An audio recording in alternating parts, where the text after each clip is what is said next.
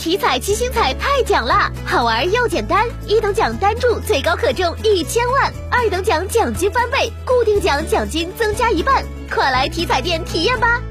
中国体育彩票。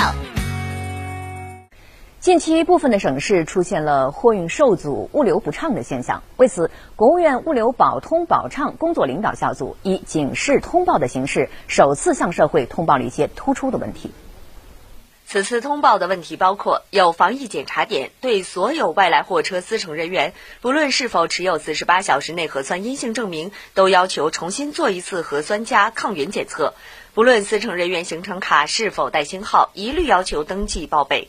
查验外省低风险地区货车司机四十八小时核酸证明，或者对所有外地货车司机以留取核酸检测样本名义变相强制开展核酸检测，甚至对来自外省涉疫地区货运车辆一律劝返、限制货运车辆通行等。